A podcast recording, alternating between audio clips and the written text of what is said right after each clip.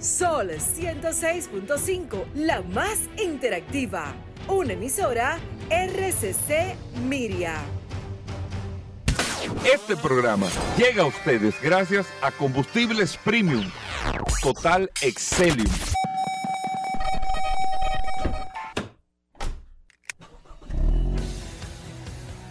Bienvenidos al programa número uno de movilidad en la República Dominicana. Vehículos en la radio. Bien amigos y bienvenidos a Vehículos en la radio, señores. Hoy es miércoles. Gracias a todos por la sintonía. Muchas cosas en el día de hoy en este espacio Vehículos en la radio que usted no se lo puede perder ni un momentito. Noticias, informaciones, todo lo relacionado con este mundo de los vehículos, con el mundo de la movilidad en este espacio Vehículos en la Radio. Mi nombre es Hugo Veras. Un placer, un honor estar compartiendo con ustedes en el día de hoy. Y más que tenemos eh, varios segmentos, pero varias noticias interesantes que usted no se puede perder ni un segundito este espacio Vehículos en la Radio. Paul se integra con nosotros en un momento en la cabina. Recuerden el WhatsApp, el 829. Ah, bueno, ya llegó Paul, pero el 829-630-1990. 829-630-1990, que es el WhatsApp de Vehículos en la Radio.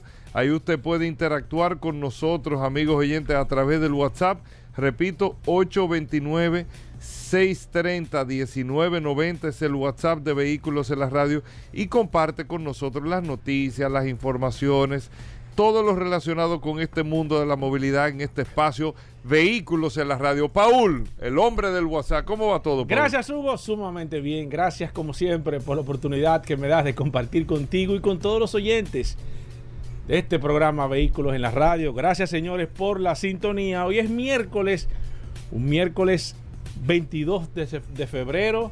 Eh, un miércoles sumamente interesante, Hugo Veras. Y más que en esta semana hemos estado dando algunas informaciones estadísticas Sí. sumamente importantes. Y por eso es que usted siempre tiene que escuchar este programa y agregarse a la poderosa herramienta del WhatsApp de este programa Vehículos en la Radio. Hoy con un programa espectacular. Lleno de noticias, informaciones, novedades, curiosidades, gastronomía. La verdad que el programa de hoy está como un completo de la Payán Hugo Vera. Así mismo, miren, amigos oyentes, muchas cosas interesantes en el día de hoy. Y tú sabes que, Paul, tú que hablas del tema de las estadísticas, es que sobre la base de las estadísticas es que usted tiene que tomar todas las decisiones. Usted no puede tomar decisiones sin tener data, sin tener números, sin tener información. Usted lo aplica en cualquier... Usted va a abrir un dealer en tal sitio. Voy a hablar del tema de carros. Pero tú vas a abrir el dealer en este sitio, ¿qué comunidad hay ahí? ¿Qué tipos de vehículos tú puedes vender? ¿Cuál es el, la actividad económica que tiene esa zona? ¿Tiene, no tiene actividad económica? Entonces te das cuenta tal vez, bueno, que la cantidad de, eh, de población, espérate, no es un dealer que yo tengo que abrir aquí tal vez de vehículos, de carros, es un dealer de motocicleta o es un dealer de vehículos comerciales por la actividad que tú tienes en la zona. Tú lo ves mucho en Estados Unidos, hay zonas en Estados Unidos. Recuerden, el estado, uno de los estados que más camionetas vende en los Estados Unidos, es el estado de Texas, que hacen camionetas incluso eh, eh, relacionadas con este estado de Texas. Kansas City también es uno de los estados más eh, de mayor venta de camionetas en los Estados Unidos. Hay otro que se me olvida el nombre ahora mismo, pero que entonces, si, si el consumo es de camionetas, ¿a qué tú vas a abrir una tienda de vehículos pequeños? Por ejemplo, si tú no vas a tener ese mercado. Por eso las estadísticas son sumamente importantes. Y ayer, en un foro que se estaba haciendo en Europa, ya se están empezando sobre la decisión que tomó la, la comunidad europea definitiva el primero de enero del año 2035 que no se comercializa, no es que no se comercialice, no es que no se va a comercializar porque ya el Congreso votó, eso se aprobó, ya está todo firmado, ya hubo un encuentro ayer con la industria, ya, porque no es un tema de que estamos bien, no, no, ya hubo un... Entonces empiezas a manejar los datos estadísticos y empiezas a entender una serie de cosas y ahí entra hasta Elon Musk en el juego con algunos temas. Vamos a hacer el mundo sostenible, perfecto. Vamos a eliminar las emisiones, perfecto. Pero, por ejemplo, la participación de los españoles estaban diciendo que esa decisión que ya se tomó va a impactar, ustedes saben cuánto, en 2 millones de empleos solo en España. La decisión de terminar con el vehículo a combustión va a impactar, calculando con números, 2 millones de empleos solo en España. Porque ese tipo de decisión no es que en el 2035 se... No, es que empieza un desmonte desde ahora porque todo el mundo se tiene que preparar. La industria cambia, la producción de vehículos cambia. España tiene grandes plantas de producción de vehículos, cambia. Los suministros cambian. Los eh, aftermarket o las empresas relacionadas cambian. Porque el que tiene un vehículo eléctrico hoy aquí en República Dominicana, ¿cuántos vehículos fueron el año pasado, Paul? Las estadísticas que tú diste. Eh, hablamos de mil, más de 1.500 vehículos. Eh, el año pasado. El año eléctricos. Eléctricos. Sí, sí. O sea, aquí hay, solamente el año pasado entraron 1.500 vehículos eléctricos. Esas 1.500 personas que tienen esos vehículos saben que todo el modelo cambia. En positivo para los que lo tienen, porque es que el mantenimiento es distinto, no hay lubricantes, no son una serie de cosas que ya tú no tienes, que no tienes la... Ah, no, que cada 5 mil kilómetros, ya no es así. Creo que es una vez al año que tú haces como una especie de inspección, principalmente por banda de freno y todo. Una vez al año. Entonces todo eso te va impactando en una estructura de negocios que está montada en el mundo sobre la base de la industria automotriz que mueve, recuerden, que esta industria mueve el 23% de la economía del mundo. Recuerden que de esta industria automotriz, de los más de 250 millones de ciudadanos que viven en los Estados Unidos, 250 millones, 40 millones de estos ciudadanos, de manera directa o indirecta, comen, viven de la industria automotriz. O sea, hay una base, es como nosotros el turismo, hay una base económica que está estructurada sobre esa industria. Entonces, cuando tú manejas los datos estadísticos, tú empiezas a entender las decisiones que tú estás tomando, que son necesarias, que el medio ambiente se impone ante todo. Pues nosotros no tenemos un planeta de repuesto, nada más tenemos uno. Es este. No tenemos uno al lado de que, bueno, cuando este se termine, no, tenemos que cuidarlo, tenemos que protegerlo. Fíjense desde los años 80 yo estoy leyendo en mecánica popular y en los 90 la capa de ozono y todo. A mí me satisfizo ver una noticia en este mismo año, no recuerdo cuándo fue, de que ya se está recuperando la capa de ozono. Oh, ah, pero mira qué noticia. Se está recuperando. El presidente anterior no creía en eso. En eh, Estados Unidos. El presidente anterior decía que eso era mentira. No, no, no. Sí, sí, estaba en contra de eso. Bueno, habían temas y situaciones, Paul, no, eh, pero, qué bueno. pero eso es que quitando aerosoles, quitando gases, el mundo tomó una serie de decisiones para lograr que la capa de ozono o ir revirtiendo la situación que estaba teniendo la capa de ozono y eso es positivo, decisiones que ha, tenido el ser humano que la afectó en un principio y que está buscando recuperarla. Eso está pasando con la industria automotriz con el tema de las emisiones de CO2, el tema de la contaminación, de, una serie de cosas que están pasando en la industria automotriz. Entonces, cuando tú te, cuando tú te das cuenta que se impone eso, lógicamente, a cualquier otra actividad comercial, bueno, hay que tomar esas decisiones. Ya la comunidad europea lo tomó. Ahora, pero tenemos que hablar del tema económico y el tema de los empleos y el tema del movimiento económico que te da este tipo de decisión que tú tomas. Por eso hay que yo amarro con Elon Musk, que lo mencioné al principio, cuando Elon Musk decía no que él estaba de acuerdo. No, no me mire así. No, no, no, porque él tiene. No, la no. que el mundo va cambiando. No, no, porque la, en la conferencia que él le estaba dando, él tiene un punto interesante con esto. Él decía: no es lo que yo quiero, no es eh, eh, lo que deseo, pero las cosas te van diciendo para dónde van. Y el mundo en su momento tendrá que tomar decisiones con el ser humano porque las máquinas, los robots o los avances están tomando el protagonismo de toda la actividad, eh, vamos a decir, comercial, industrial que se está dando en el mundo. Los carros eléctricos son una, eh, una referencia de eso. Cada vez más hay menos intervención del ser humano en la producción y o mantenimiento, reparación, todo lo que tiene que ver con los vehículos eléctricos. Cada vez más es menos la participación. Y eso poniendo un ejemplo de lo que está pasando en otras industrias del mundo. Entonces, ¿qué decía Elon Musk? El mundo tendrá que tomar una decisión sobre cómo se va a mantener el ser humano y cómo buscar una especie, así como usted lo oye, lo dijo él, y si lo ponemos a pensar, si nos ponemos a pensar en algún momento de que todo el mundo tenga un ingreso para que pueda vivir, que todos los países le garanticen a todo el mundo un ingreso porque no todo el mundo tendrá garantizado un medio de producción, de trabajo. No todos lo van a tener. Entonces ya los países, yo te doy un ingreso mensual para que tú puedas vivir eh, casa, alimentos, salud, eh, educación, todo ese tipo de.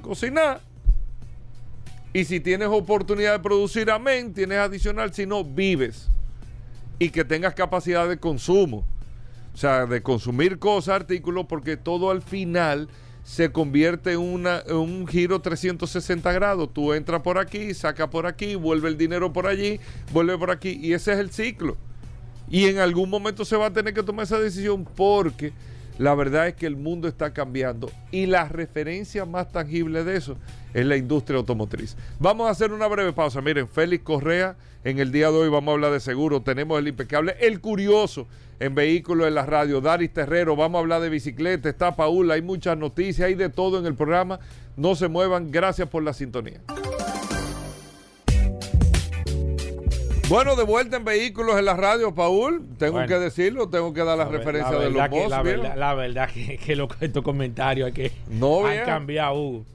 Han cambiado. No tengo que dar la referencia. Así como ha cambiado el sector automotriz, también los comentarios van cambiando. Pero qué bueno, Gobera. Eh, las cosas se van imponiendo. Las cosas se van, imponiendo. Las cosas se van imponiendo. Paul, dime del WhatsApp, ¿cómo va todo? Mira, recordar como siempre, Goberas, la gente está reportando sintonía a través de la herramienta más poderosa de este programa, Vehículos en la Radio me sorprende mucho porque diariamente personas que me dicen, tengo tres años, cuatro años, nunca me había agregado a nada, estoy eh, integrándome a esta poderosa herramienta y qué bueno que usted entienda que esta es una herramienta útil, es una herramienta que, de ayuda, más que todo, que usted la vea como un aliado al momento de que usted necesite.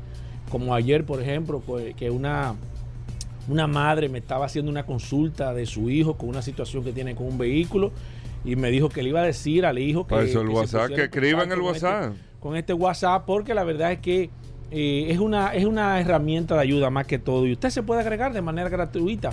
829-630-1990. Bueno, Paul, muchas noticias, informaciones. Eh, necesitamos estadística, Paul. Necesitamos información. ¿Qué tenemos para hoy? Mira, tú sabes que encontré un dato interesantísimo, Hugo, y, quiero compartirlo con todos los oyentes de este programa Vehículos en la Radio, porque la verdad es que así como ha estado cambiando eh, el concepto, la idea, el tema de la movilidad a nivel general, así también ha ido cambiando el consumidor. Y este, y este artículo que yo eh, tuve la oportunidad de ver ayer dio datos muy claros y atención a nuestros amigos que venden vehículos, los dealers, las personas de manera particular, porque en este estudio que yo estuve, que estuve viendo, la verdad es que da datos sumamente interesantes que a veces uno quizás la da por, como muy obvio, otras quizás se olvidan en el momento de... Pero es interesante porque el consumidor está cambiando la forma al momento de decidirse para comprar un vehículo o para cambiar su vehículo que tiene. Por ejemplo, se habla de que más de un 80% de los consumidores eh, piensan al momento de comprarse un vehículo en comprarse una jipeta. O sea, o al momento de cambiar su carro o al momento de cambiar o de pensar comprar un vehículo nuevo, más del 80% está pensando en un futuro comprarse o su próximo vehículo va a ser una jipeta. Otro dato interesante que me sorprendió mucho también a nivel general es que la media de los compradores se ha ido envejeciendo, señores. Y este dato traigo a colación algo que Hugo habló hace muchísimo tiempo aquí, de que los compradores eh, a nivel general se estaban envejeciendo y es un dato eh, interesantísimo. La gente no está comprando, la nueva generación no está muy interesada en comprar vehículos eh, para, para tener la propiedad a nivel general, sino que utilizan el vehículo más que todo como un tema de, poder transportarse de un punto A a un punto B. Y la media de los dueños de vehículos, señores, anda en 50 años. 50 años el promedio de los compradores de vehículos en, en estos momentos contra una media en vehículos eléctricos de 35 años, señores. Fíjense la diferencia que hay. Vehículos de combustión, media del consumidor y atención que estos datos usted no lo va a encontrar en ninguna parte. Si usted va, anda buscando, está vendiendo vehículos, eh, tiene un concesionario, un dealer, atención con estos datos. La media de edad de un vehículo, de, un comprador para vehículos de combustión, 50 años. La media de edad para personas que andan buscando vehículos eléctricos, 35 años.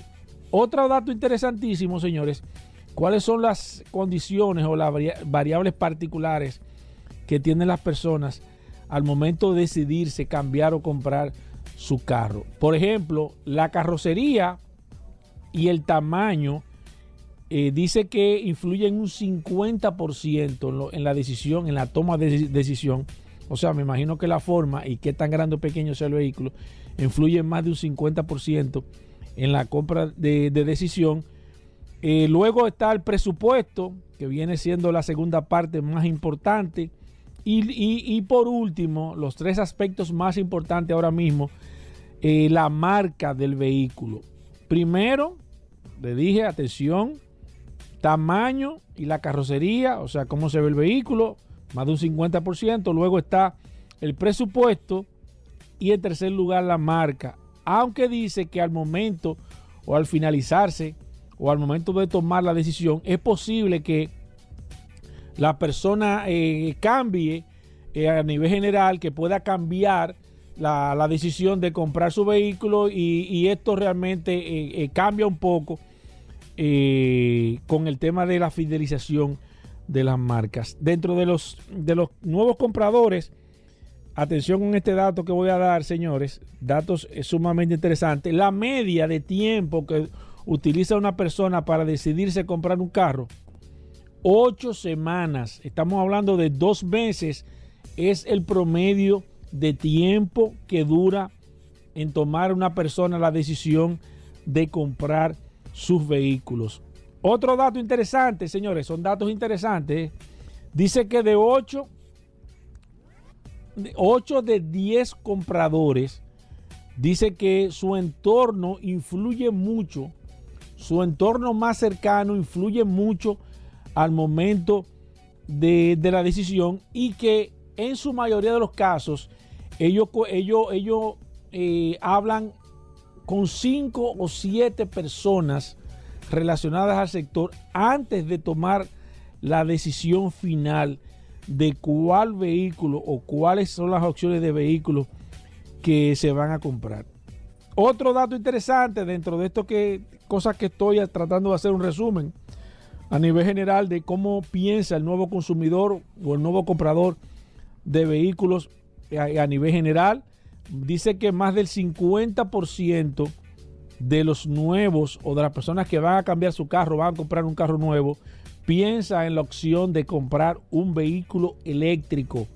Más del 50%, ya sea que usted tenga un vehículo de combustión o ya sea que sea un vehículo que usted va a comprar por primera vez, eh, más del 50% tiene como opción comprarse un vehículo eléctrico. Y estos datos son sumamente interesantes, señores. Hay algunos datos también, eh, quizás menos, menos eh, importantes a, nivel general, pero más que todo es para que ustedes vean a nivel general, señores, y las redes sociales ocupan un lugar sumamente importante. ¿Qué tanta información Eh, los usuarios ahora están buscando ¿qué, opinan, qué opina la gente que tiene las marcas, cuáles, cuáles son el- los comentarios que tienen, los modelos y demás. Esto influye de manera decisiva al momento de usted poder tomar la decisión de usted de- decidir qué marca, qué modelo y a quién le va a comprar su vehículo. Y así como el mercado de automóviles a nivel general está cambiando, así también está cambiando el consumidor final. Bueno, ahí está Paul Manzueta. Con esto nosotros hacemos una breve pausa. Recuerden, Félix Correa hablando de seguro Sí, ahorita en sí, Vehículos sí. en la Radio. Cualquier pregunta de seguro. El impecable también en Vehículos en la Radio para que no se lo pierdan. Vamos con Atoy Tavares también. Viene Daris Terrero. Tenemos el curioso en Vehículos en la Radio. No se muevan, señores. Venimos de inmediato. Gracias por la sintonía. Atuay Tavares con nosotros, hablando de bicicleta, de dos ruedas, pero en bicicleta. Aquí en Vehículos en la Radio, la revista en ruedas. Atuay Tavares, bienvenido al programa que tenemos hoy miércoles para todos los amigos oyentes en tan importante sector de bicicleta. Bien, buenas tardes. Gracias, Hugo, a ti, a Paul, pa- como siempre, por darnos este espacio todos los miércoles aquí para hablar de ciclismo. Paul, tenemos muchísima información hoy y aparte de eso tenemos un, invita- un invitado muy importante. Ajá. Sí, Ah, bueno, miembro pues de la va, va bien Rueda. entonces la cosa, ahí.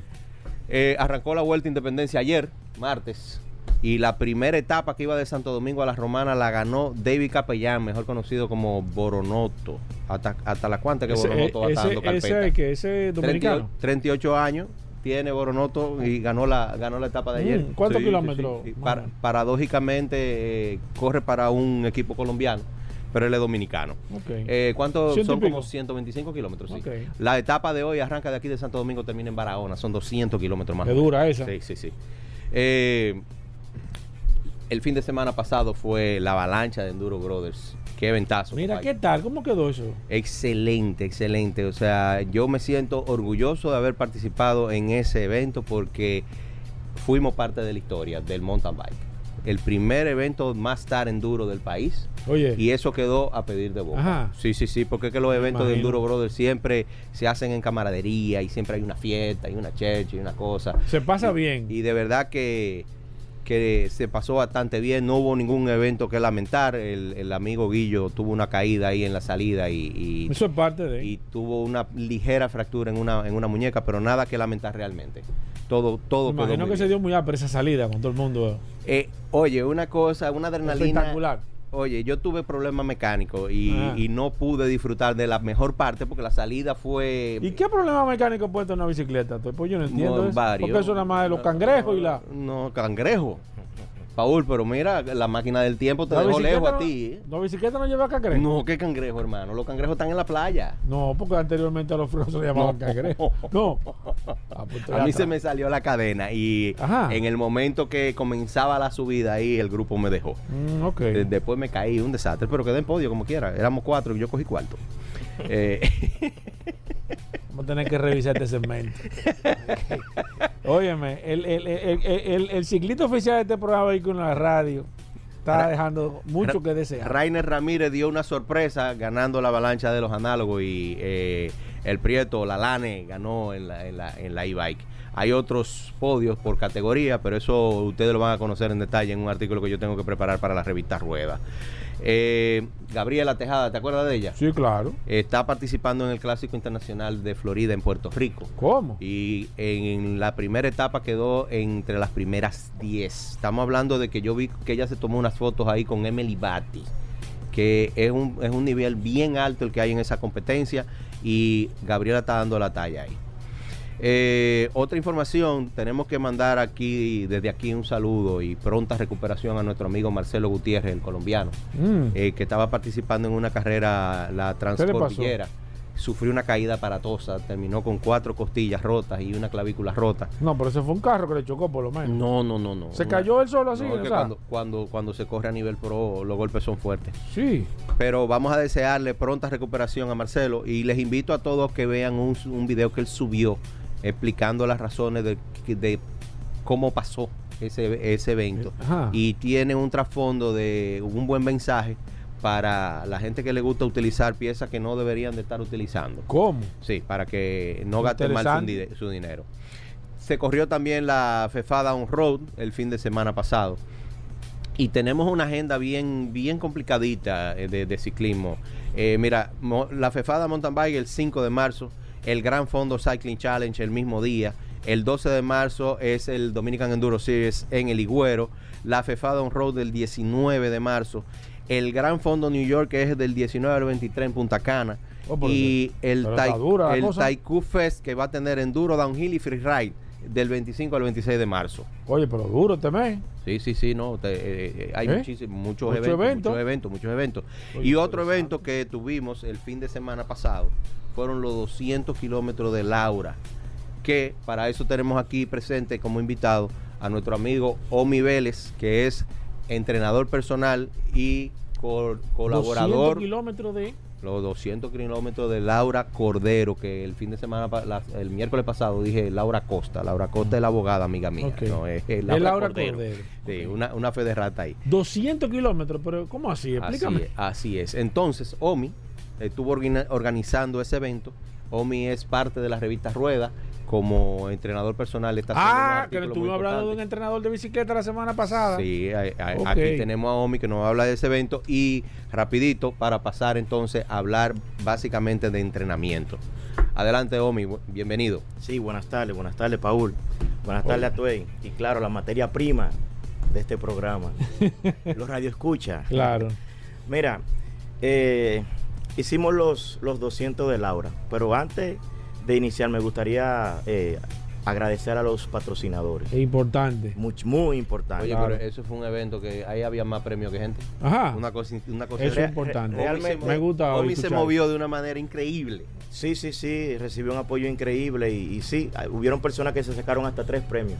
¿Cómo? Claro, Ah, claro. pues yo voy a tener que participar ahí porque yo me voy a llevar algo. Son Sí, 200, sí. son 200 Paul. Tiene que 200. terminarlo. No, Y el, que, y el que llega a 50, 100 no le dan nada. Tiene No, que ser los Tiene que 200. terminar Tiene los que 200. terminar los 200, Afuera. porque de 200 que se trata. Pero está a tiempo, mira, si coge un entrenamiento con Omi, eso el año que viene, porque lo están haciendo anual, eso va- se va a convertir en un clásico.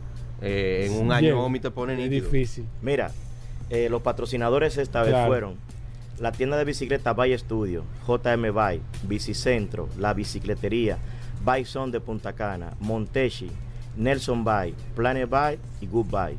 Pero también tuvimos a Abus Dominicana, Pinto Bike, BioRace, Pemon, Foodchar, La Casita de Charo, Dolce by Mónica, Selgra, la revista Rueda, Ovo Smart Training, el Gran Fondo de Nueva York RD y el Gran Fondo Cycling Challenge. Oye, pero, pero, pero había más patrocinadores que en la Fórmula 1. No, no, eh, te digo que. Mira, va- vamos a hablar un poco de, de entrenamiento. Vinimos a hablar antes de, antes de que hablemos de los 200.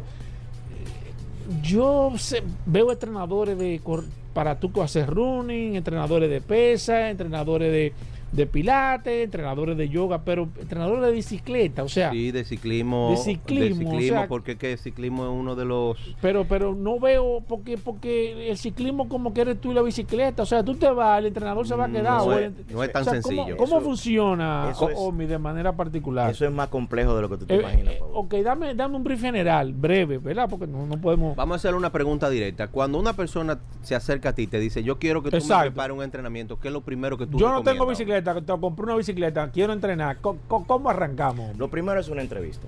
Ok, Yo necesito saber qué necesita esa persona, en qué yo le puedo ayudar, porque hay muchas maneras de tomarlo. ¿Qué nivel tiene esa persona? ¿Es inicial, es medio, es novato? ¿Ha competido antes? Le pongo a llenar un cuestionario. En base a ese cuestionario yo me reúno con él y lo analizamos. Veo la disponibilidad de tiempo que tiene. ¿ok? Y hago el entrenamiento más personalizado que pueda. ok. Eh, hay que saber que no todos somos iguales. Nosotros somos tres personas y podemos los tres montar bicicleta, Claro. pero no significa que yo le ponga los entrenamientos a los tres iguales. Exacto, ¿ok? El peso influye, exacto. Muchísimo influye. Yo a mí me gusta empezar con mis atletas ayudándolos a perder peso primero, porque el hecho de que tú pierdas peso automáticamente te da nivel. Sí, Imagina un camión subiendo por Constanza, sí, sí. uno sí. cargado y uno lleno. Sí, sí, sí. Es diferente. Eso es diferente. Entonces lo primero que yo trato de hacer siempre es hacerlo perder peso los tres primeros meses. Y eso ayuda muchísimo. Yo digo que perder peso también da nivel. Porque hay un tema psicológico. Claro. Al tú vete más bonito. Te motiva, Oh, te, motiva y bonita, te esfuerza más. Claro. Eso es cierto. No hay nada que dé más nivel que tú sentiste bien. Eso es verdad. Entonces, esto no solamente es poner tareas. El entrenamiento es más complicado de lo que las personas creen porque yo tengo que prescribirle un entrenamiento. Eso lo hace cualquiera prescribir. El tema está en luego yo revisar eso y ver cómo está funcionando. Evaluar si vale la pena seguir con ese tipo de entrenamiento o cambiártelo porque a ti particularmente no te está funcionando. Entonces, ha llegado la tecnología para eso. Tenemos ciclocomputadoras, tenemos potenciómetros, ¿ok? Que han venido a sustituir lo que hacíamos de manera tradicional, que era trabajar con, con el heart rate, que era una cinta que se pone en el corazón y- Exacto. y nos mide la, la Sí. cantidad de pulsaciones. Eso cambió.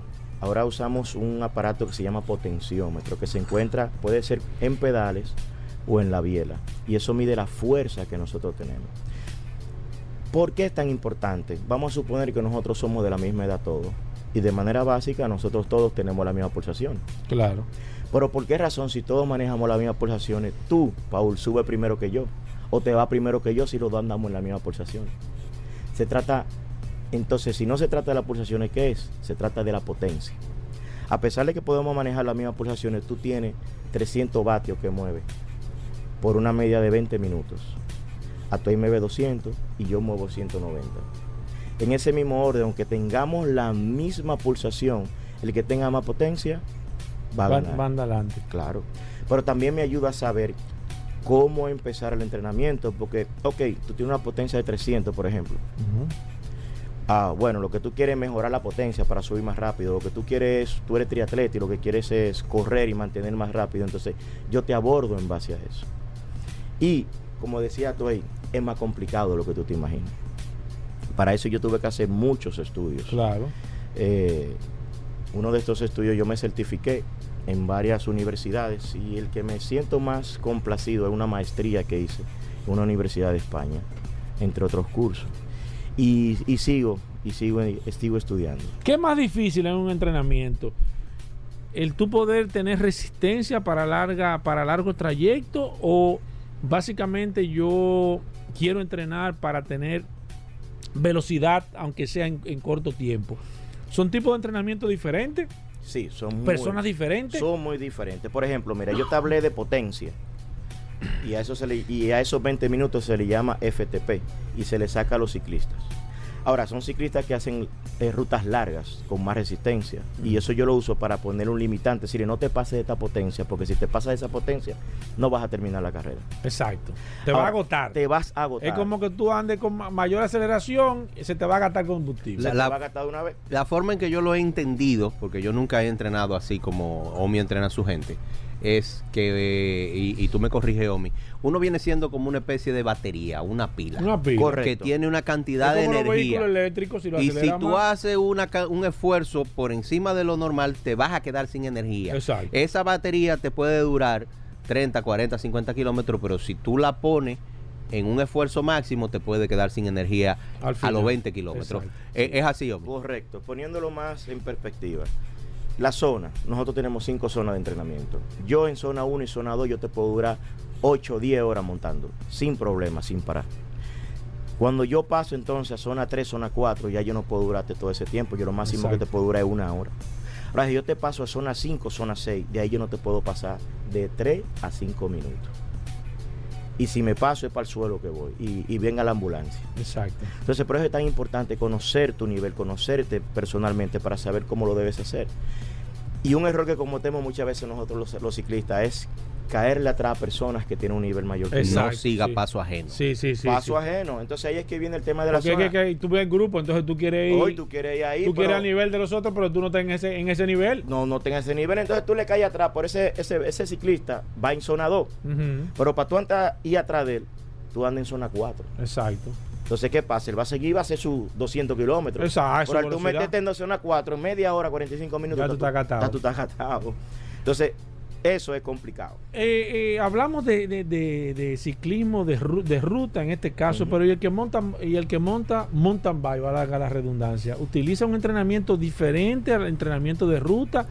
En realidad es la misma esencia o no, tú Mira, tienes que excelente. desarrollar Excelente, te iba a decir. Excelente pregunta. Hermano, pero ven acá, pero... Oye, pero tú pero estudiaste, venga, tú no, estudiaste esto. estoy aprendiendo con Atuey. No, no, Estoy pero tú estudiaste Atuey. esto porque Estoy aprendiendo con Atuey.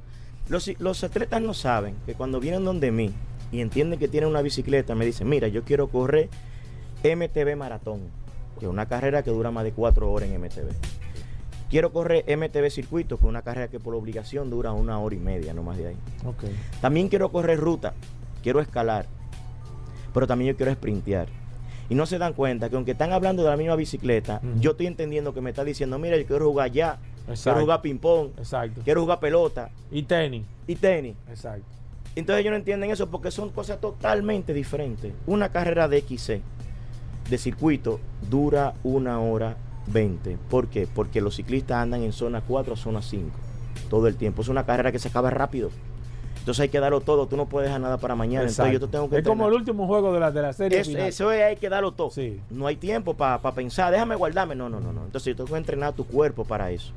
Pero es muy diferente si yo tengo que entrenarte para un maratón. Ah, porque el maratón es cuatro horas. Entonces, si yo salgo a toda, a bloque, como decimos, Sí. a, la, a la hora y media yo estoy en el suelo. Me están faltando todavía dos horas y media para terminar. Entonces, yo tengo que entrenar al ciclista más para resistencia cuando es para fondo. Entonces, no le puedo poner lo mismo entrenamiento que si fuera para XC. Entonces, cada atleta tiene un porqué y un cómo entrenarlo. Ahorita tú me decías de velocidad. Sí. Los, los que van al velódromo, esa gente, la carrera de ellos te duran 11 segundos, 2 segundos, 3 segundos. Entonces los entrenamientos de ellos son totalmente Totalmente diferente. diferentes. Mira, son demasiadas preguntas. El tema de la bicicleta. Tengo una bicicleta, compré una bicicleta, tengo que vender la bicicleta. ¿Tú me recomiendas comprar una bicicleta o consultar contigo antes de comprar la bicicleta de acuerdo a mis objetivos? ¿O ya yo tengo una bicicleta, tenemos que resolver con esta? ¿O qué, qué, parte funciona? Porque la bicicleta yo diría que es una parte importante, no solamente para el entrenamiento, sino para yo poder lograr mis objetivos en el tiempo eh, previsto. ¿Cómo se hace el caso de la bicicleta? Si ya la tengo y si no la tengo, ¿cómo Mira, funciona? Yo trato de que mis atletas, antes de hacer cualquier cosa que sea invertir dinero en un tema de bicicleta, hablen conmigo. ¿Por qué? Porque no solo soy su entrenador, sino que soy una persona que tiene ya más de 15 años en el ambiente del ciclismo. O sea, tú le recomiendas. yo tengo que recomendarlo obligado porque yo tengo que ahorrar el peso. Porque lo primero que veo un atleta, una bicicleta, y si yo quiero esa, yo, espérate, te queda grande, Sí. te queda chiquita, O, o no está de acuerdo a tus o objetivos. no está de acuerdo a tus objetivos. ¿Entiendes? Entonces yo me encargo de eso porque también trabajo la biomecánica. Ah, pero déjame decirte, es que yo no te he dicho todo lo que yo trabajo. Yo trabajo nutrición, biomecánica, también trabajo la fuerza, ayudo a los ciclistas a poner el entrenamiento de fuerza en los gimnasios. Y completo en todo lo que tiene que ver con, con entrenamiento. No te voy a decir las otras porque no vamos a ver el día entero en esto. Entonces, esa razón para mí es, es primordial. Yo, yo, yo le digo a mis atletas que lo menos que yo hago es entrenarlo.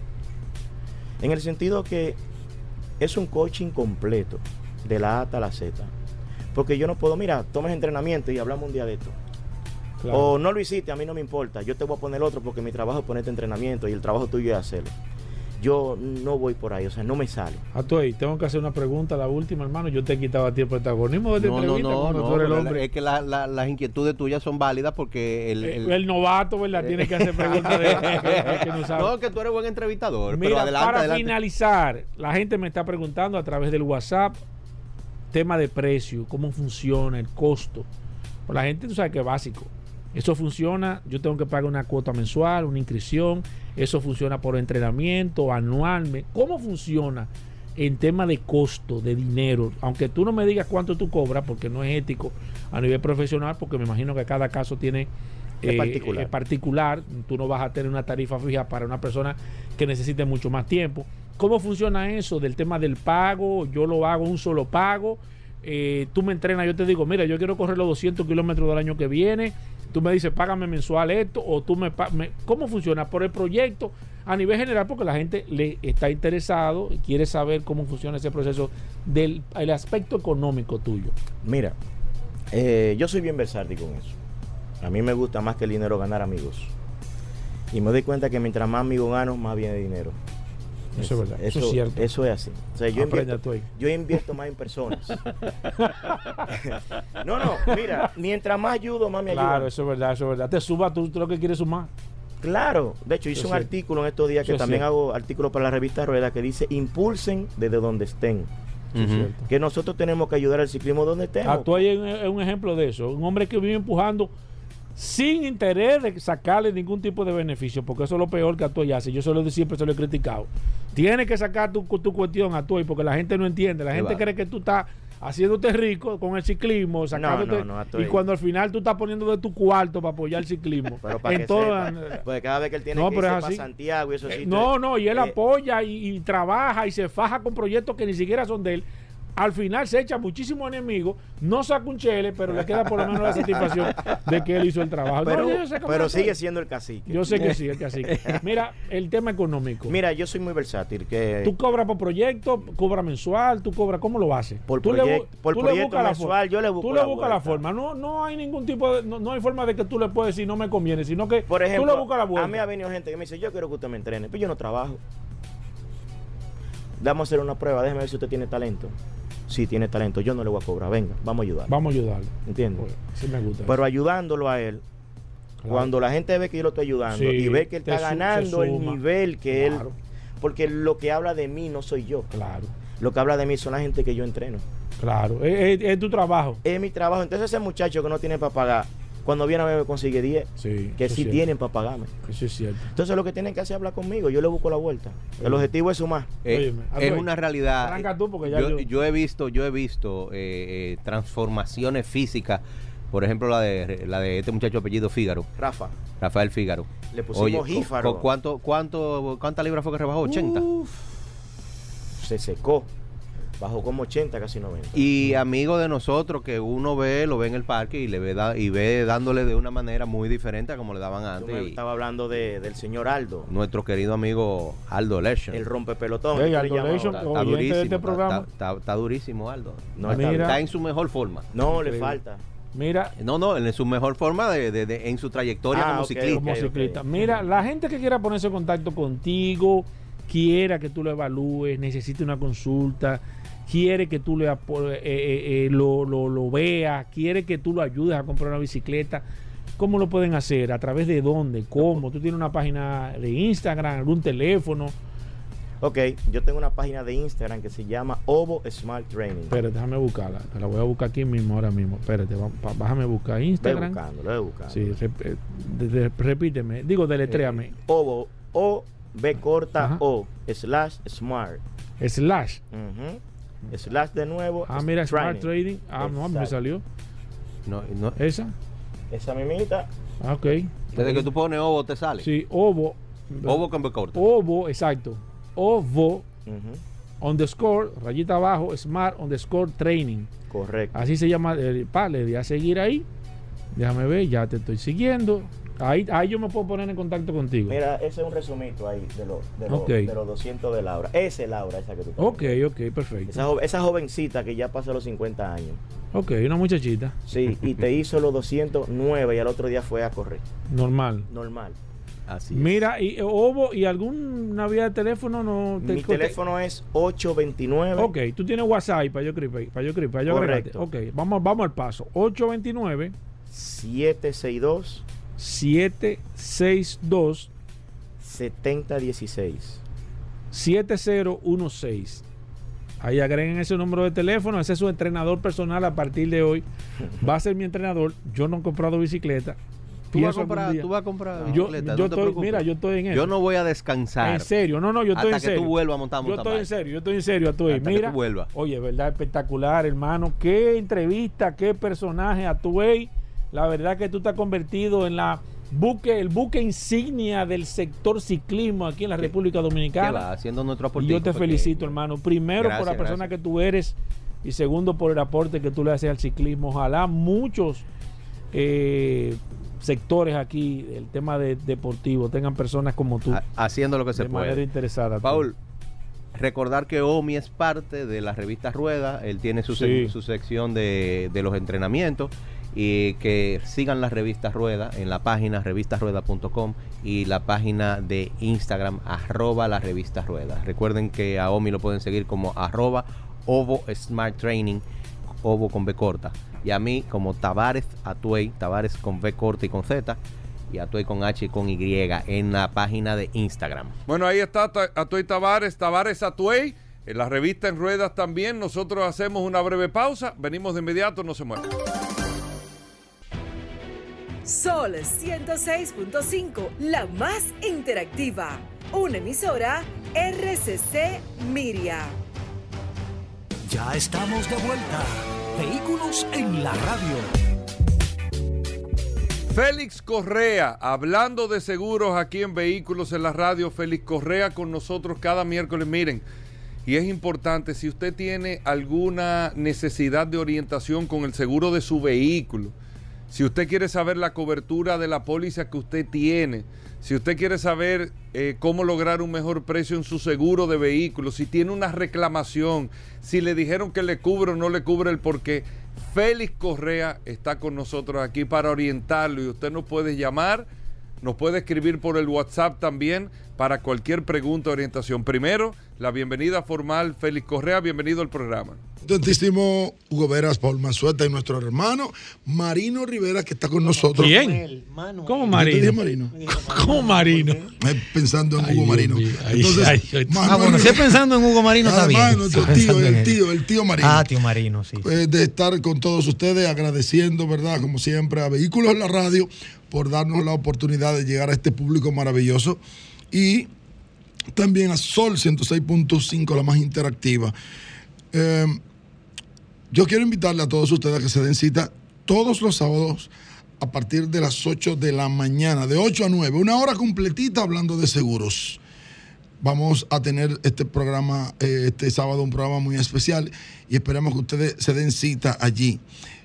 Recuerden que tenemos muchos premios, estamos regalando cambio de aceite, estamos, gracias, bueno, no voy a decir gracias a quién, pero estamos, lo decimos ya en el programa. No, no, no, pero puedo Ah, decirlo. pues, pues, bueno, pues gracias a Petronas, a Claro. Lubricantes Petronas y a Magna Motor. Estamos regalando cambios de aceites. Estamos regalando, señores, 20 cursos. Óigame bien, para todos los eh, intermediarios de seguros, estamos regalando 20 cursos de la ley de lavado de activos. Ustedes saben que eso hay que pagar lo que eso cuesta y nosotros estamos regalando 20 cursos. Y también estamos regalando seguro de ley eh, gracias a multiseguros y demás. Entonces, miren una cosa, ¿qué es lo que ustedes tienen que hacer? Ustedes entran al YouTube de 60 minutos de seguro, lo buscan a sí mismo, el YouTube de 60 minutos de seguro y se suscriben.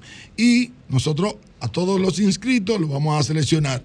Nos quedan de las cinco auditorías que nosotros eh, regalamos, nos quedan dos auditorías. Entonces, no voy a explicar mucho porque todos los eh, que trabajan en el área de seguros saben lo- de a lo que nosotros nos referimos, que tiene que ver con la ley de lavado de activos, que hay que capacitarse porque este año es un año de auditoría. Eh, Paul Manzueta, Hugo Veras, Manuel Rivera, yo quiero exhortarles a todos. La, la génesis de este segmento de 600 seguros de seguro, 600 segundos de seguro, era explicarles a ustedes, y quiero volver a ello, que los seguros de vehículos son obligatorios. Los seguros de ley, que Paul me dijo, deberían de, una vez me dijo Paul, deberían de quitarle el término de ley. Y es verdad, para que la gente no crea, porque cuando a ti te imponen algo, tú dices, lo voy a violar. Por ejemplo, hay países de Centroamérica que tienen otro nombre. Hay, hay, hay un, un país que al seguro le tiene un seudónimo que es el seguro que protege tu patrimonio. Porque, señores, eso es lo que hace un seguro. Un seguro de vehículo de motor lo que hace es proteger tu patrimonio.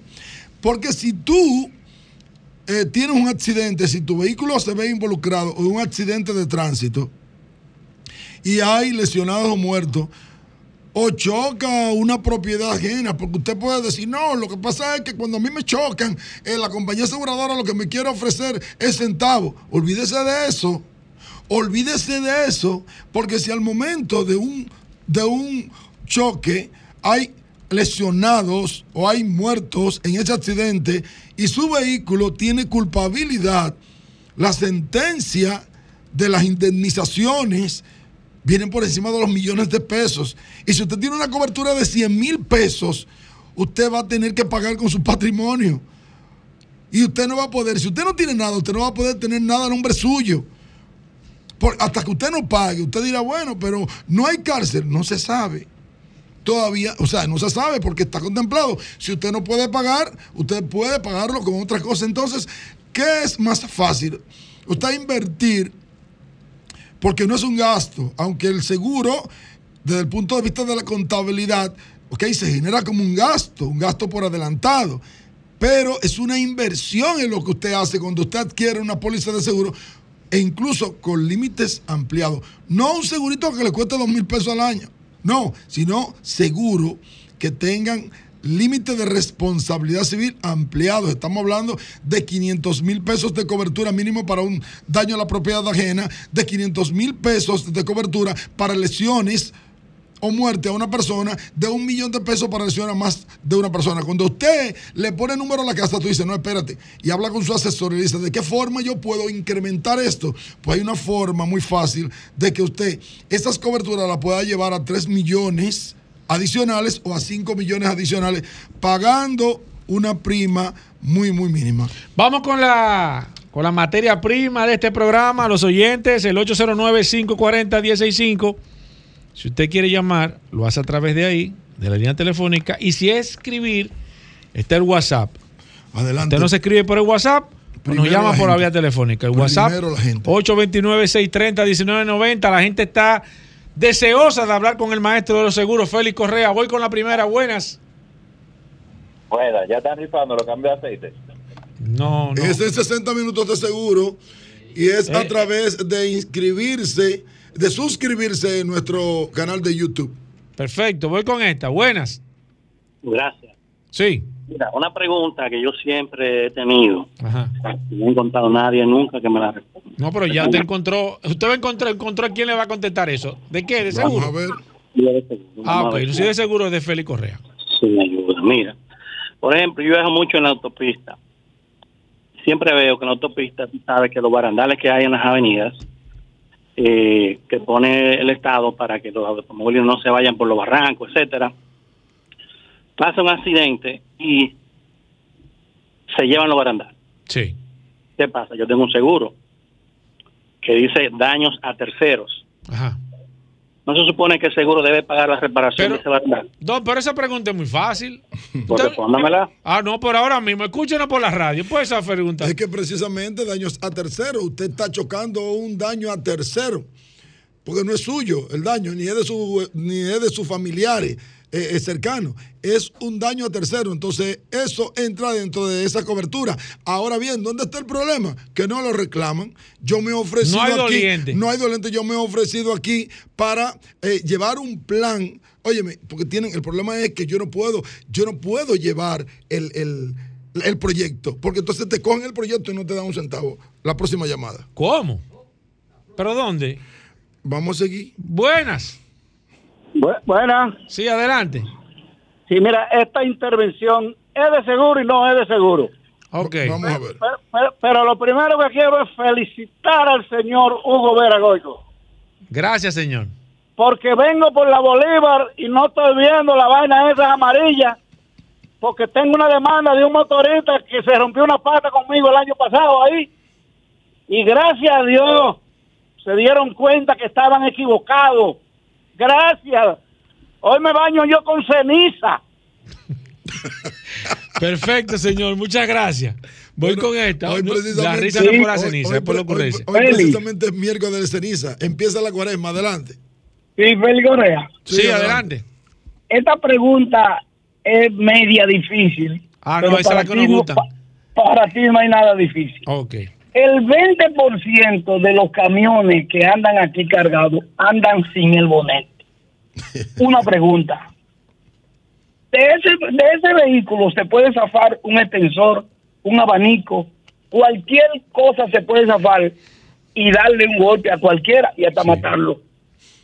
Pregunto yo, ¿qué se haría en ese caso, en caso que suceda? Con el seguro, Todos ¿qué daños, pasaría? todos los daños que pueda ocasionar un vehículo asegurado, todos los daños que pueda ocasionar un vehículo asegurado, tiene que resarcirlo. Ahora, lo que tenemos que ver es si la compañía aseguradora permite, permite que ese camión, que ese camión, sea, la culpa es obviamente del camión. Ahora, Sí. ese camión puede transitar así. Eso tiene que verlo las autoridades, porque si no puede transitar así, existe la posibilidad, oiga lo que estoy diciendo, existe la posibilidad de que la compañía aseguradora le niegue el reclamo. Ahora, tiene que pagarlo. El camión, el matriculado, quien sea, tiene que pagar ese daño. Buenas.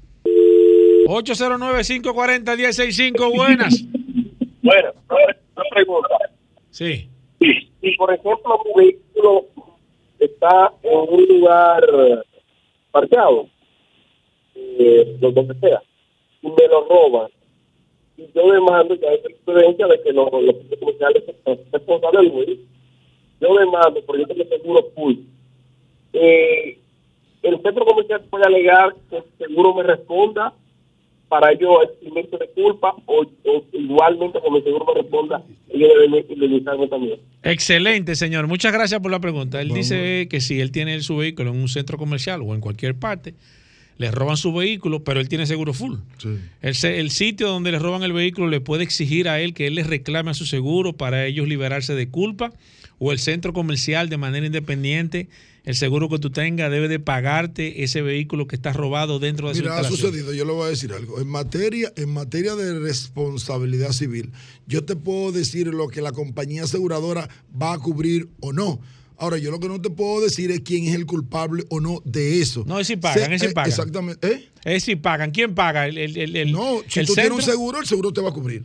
Si tú tienes un seguro full, el seguro te va a cubrir. Ok. ¿Tú entiendes? Ahora, ahora, ¿qué puede pasar? ¿Qué es lo que se da en esto? Que el seguro te cubra porque es lo más rápido y que el seguro, si hay una sentencia que va eh, en contra del centro comercial, entonces el seguro se puede subrogar. ¿Me explico? O se puede recobrar.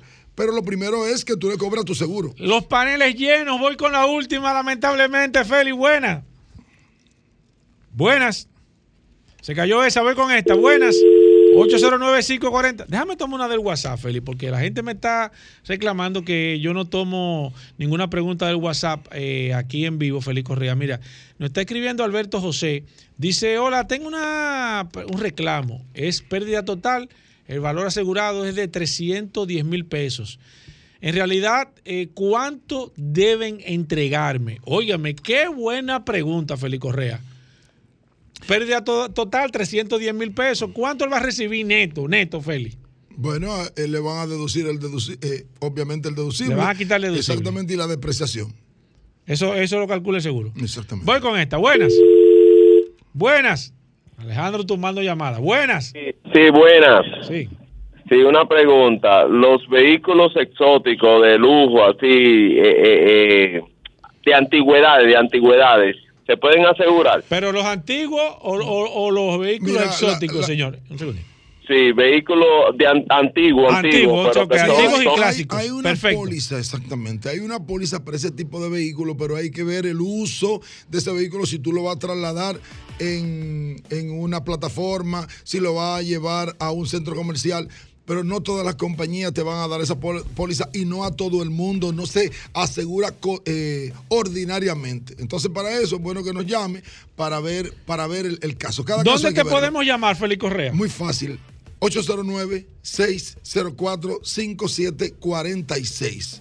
Ustedes nos Bueno, pueden ahí- escribir, nos pueden llamar y nosotros presto a seguirle orientando. Bueno, ahí está Félix Correa. Nosotros con esto hacemos una pausa. Seguimos respondiendo a través del WhatsApp, el 829-630-1990. Cualquier pregunta para Félix Correa. Venimos de inmediato.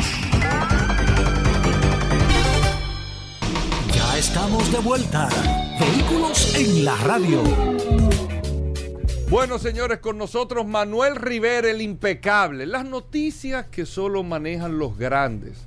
Siempre, cada miércoles en Vehículos en la Radio, está el hombre impecable. Agradecemos a sus productores y asesores que Eh, hacen lo ¿cómo posible. así? Bueno, bien. ¿A quién? Eso, bueno, no, No, no, no, Pero no. le agradecemos a los asesores del impecable para que él pueda traer desde la calle del día todas las informaciones que solo manejan los grandes. Adelante, impecable.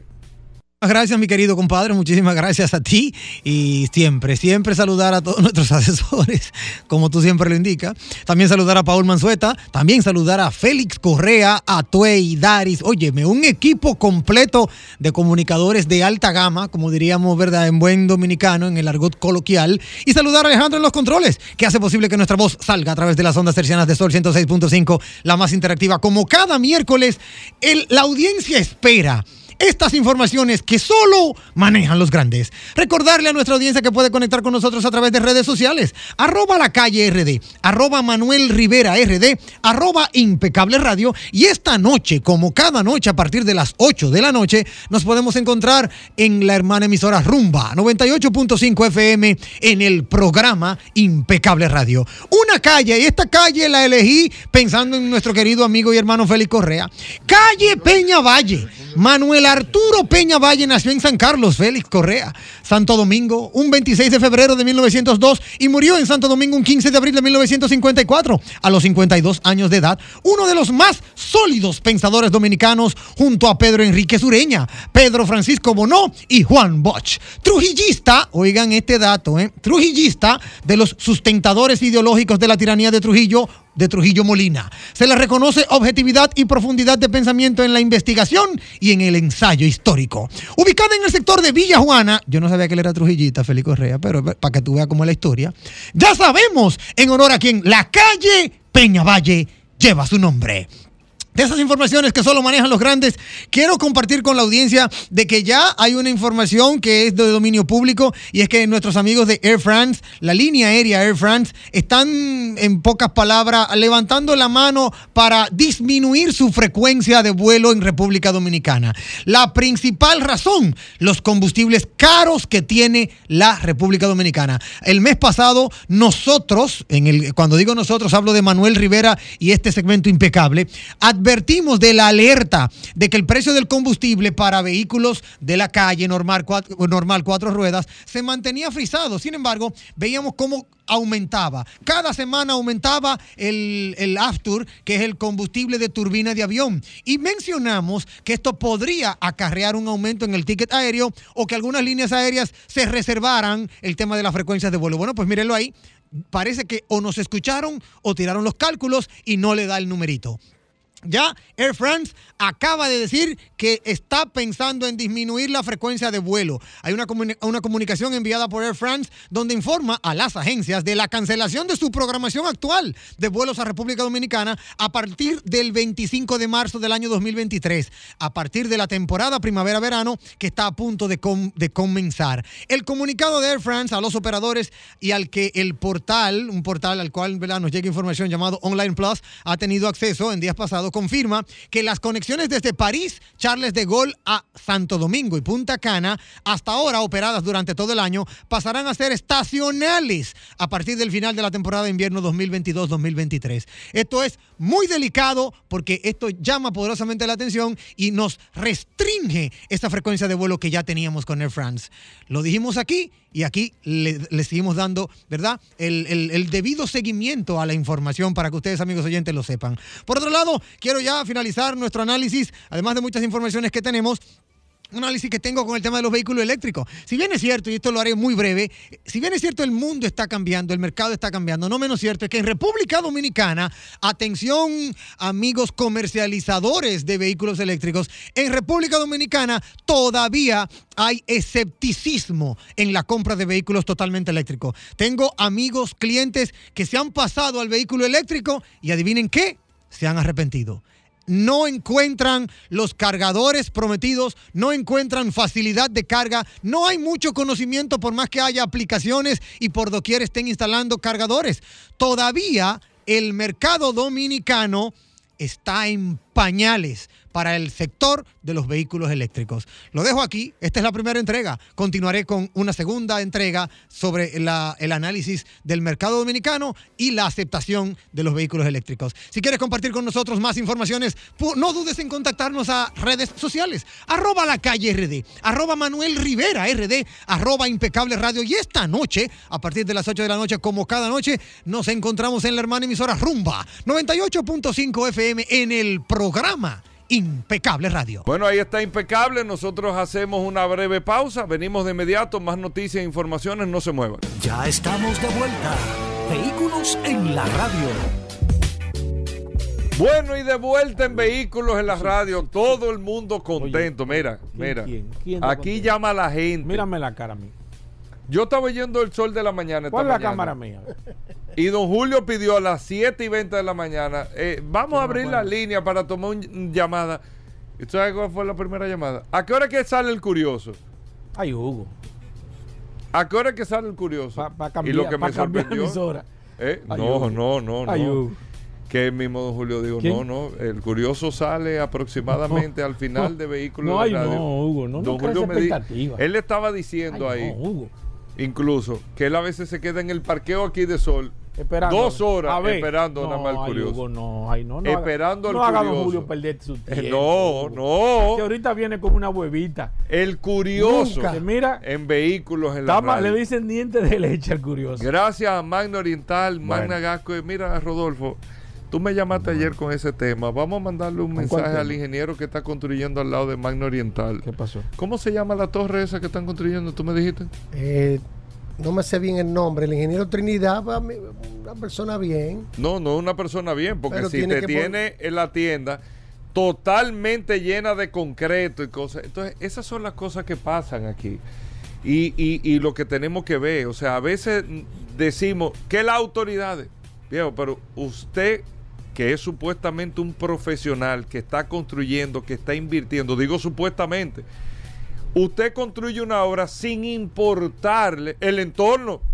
A ti no te importa lo que te pasa en el vecindario entero. Yo lo que tengo que levantar mi obra. Sin ningún tipo de criterio. Y nosotros estamos tan equivocados como sociedad. No es que la autoridad, pero espérate, no es la autoridad de o sea, son las autoridades también. Pero y usted, o sea, y al ingeniero no le reclamamos, él no tiene culpa. La culpa la tiene la autoridad que no le pidió que pusiera una malla. Y a él, como no me lo pidieron, no me importa lo que le pase al vecino de al lado. Eso es lo que pasa, Rodolfo. Y ese, esa es, porque tú me llamaste ayer para llamar al alcalde. que- esa es la conversación que hay que tener. O sea, hay que esperar que vaya un policía que le ponga una multa, que le, que le tranque el juego para que él ponga lo que tiene por criterio poner. Concho, es difícil. Es difícil. Levantando una. Rodolfo me mandó una foto de Magno Oriental lleno de cemento. No pueden exhibir ni siquiera los carros. Increíble. Han dañado tres carros ya. Increíble. Increíble. Eso es Magno Oriental. Y el edificio que está al lado de esa torre. Y la casa que está al lado. Y lo que está al frente. Conchole, es una situación complicada. O sea, el ingeniero Trinidad, para mí, que lo primero que no es ingeniero, él tiene que ser un comerciante. Él tiene que ser un comerciante que se está buscando su cuarto. No, no, no, Rodolfo, no, no, no, no, no, no me mande de parar, no. Porque eso es así, porque tú tienes que decirlo, viejo. No, no, pero de verdad las cosas hay que decirlas. Porque no le busques la vuelta a un tipo que no te ha buscado la vuelta a ti. No, viejo, no. No, no, no, no. No me hable bajito, no. No le porque ese es el problema de nosotros. Ahora, Ay, si ay, es un. DGC, tú lo coges y lo dices por ahí. Sí. Ahí sí. Ay, ay, ay, ay, ay. Porque es un cabo de la DGC. Entonces ahí sí vamos a, a la DGC. A leonear. Pero cuando un empresario, eh, eh, espera, eh, eh, no, no, yo estoy hablando con él. No, viejo, aquí cada quien tiene que asumir su responsabilidad. Es como los talleres. Mire, que qué van a hacer con este taller. ¿Qué van a hacer con este taller? Vamos a reclamarle al taller. Yo recibí una junta de vecinos, a propósito, una junta de vecinos. Déjame yo, ahí yo me voy a manejar para callarme, para no explotar aquí. Y me dicen que el restaurante tal. Señores, pero no me lo digan a mí. O sea, tienen razón en decírmelo a mí. Vamos toditos a pararnos frente al restaurante. Vamos a reclamarle al dueño del restaurante que asuma su responsabilidad. Pero no- nosotros queremos terceriz- tercerizar todas las responsabilidades. Todas las responsabilidades. La queremos tercerizar y no debe de ser así. Tiene que haber una autoridad. Tiene que haber consecuencias, tiene que haber sanción, pero tiene que haber una responsabilidad ciudadana también, pues si no las cosas no funcionan.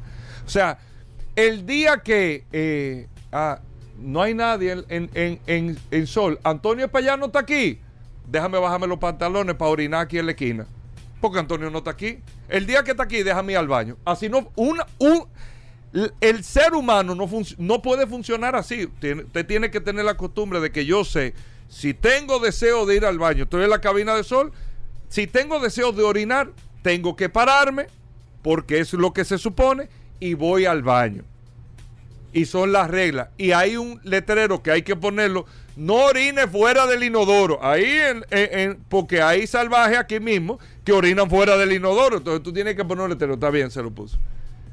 Pero el día, ah, no vi el letrero, entonces em, oriné fuera del inodoro porque el letrero no está. Así no, no hay sociedad que funcione. Y es lo que pasa con ese ingeniero de la obra al lado tuyo de Magno Oriental, que vive trancando la calle, que tira la varilla en la calle, que no le importa absolutamente nada. Concho, no puede ser. No puede ser. Y tú lo que debes invitarnos a un programa en vivo en la torre del ingeniero Trinidad. Vamos a un programa en vivo allá. ay, Dios mío. Vamos a un programa en vivo allá. Entonces, las cosas en, en, nuestro país no pueden funcionar así. Por eso es que yo digo mitad y mitad. Hay una mitad de la autoridad, pero hay una mitad ciudadana. Lo que pasa es que nosotros no queremos reconocer la mitad ciudadana. Cuando estaba la CAS haciéndolo yo, ahí sí. La CAS, que no, que, porque la CAS. No, Vamos a ser responsables, Rodolfo. Cuando era la CAS, la CAS. Cuando el ingeniero Trinidad, eh, eh, hay que hablar con el tipo. No, viejo. No puede ser. No puede ser, no puede ser. No puede ser, no puede ser. No, simplemente no puede ser.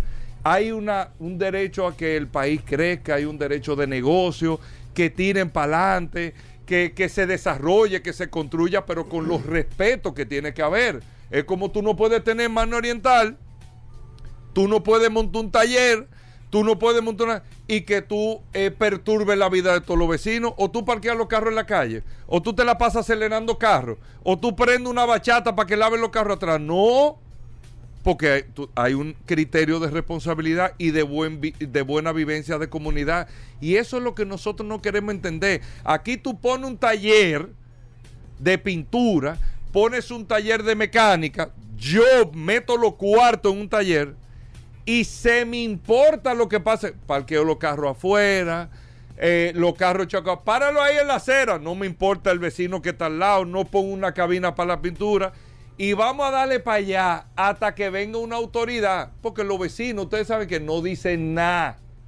Aquí los vecinos no dicen nada. Sino los vecinos, en vez de decirme a mí, van a la autoridad. En vez de juntarse en comunidad y allá, subirlo a las redes que tienen mucha fuerza, subir la marca del taller, la empresa, la cosa, subir hasta los clientes que van, que son irresponsables y todo, y a que cambie automáticamente el escenario. Eso es lo que nosotros no hacemos. Pero cuando es un DGC que se tropieza de una vez, miren, eh, claro, porque tú sabes que es el chiquito que no te puede decir nada. Ese es el tema y esa es la conversación que nosotros tenemos que tener.